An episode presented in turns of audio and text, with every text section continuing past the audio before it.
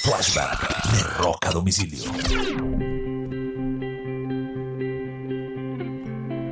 Un 23 de abril del año 2005, hace 17 años, se lanza YouTube.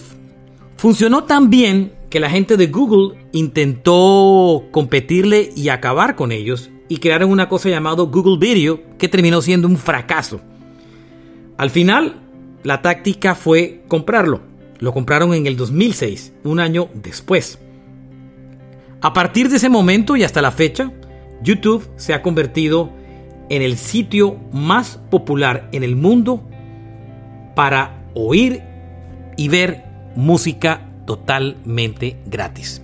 Este fue un flashback de rock a domicilio.